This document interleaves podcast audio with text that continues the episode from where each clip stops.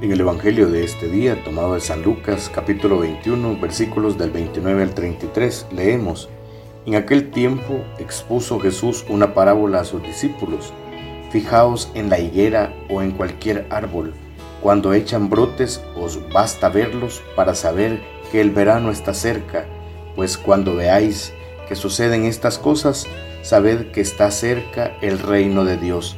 Os aseguro que antes que pase esta generación, todo esto se cumplirá. El cielo y la tierra pasarán, mis palabras no pasarán. Palabra del Señor, gloria y honor a ti, Señor Jesús.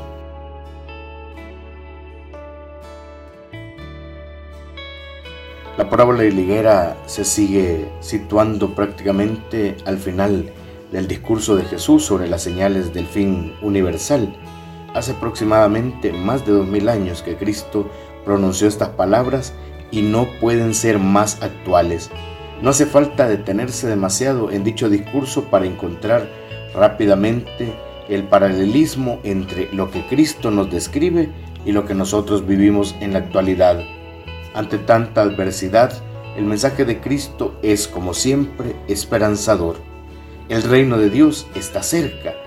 Somos pues hijos todos de la misma generación, descendientes de Adán y de Eva. El tiempo ha demostrado la autenticidad de las palabras de nuestro Señor. El cielo y la tierra pasarán, mas mis palabras no pasarán. Esta sorprendente expresión de Jesús está cargada de un profundo significado.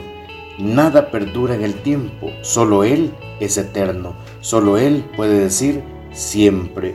Por eso nos equivocamos si centramos nuestra vida en lo estrictamente pasajero, en lo material y en lo efímero. Debemos anclarnos en Cristo. Con Él no damos pasos en falso.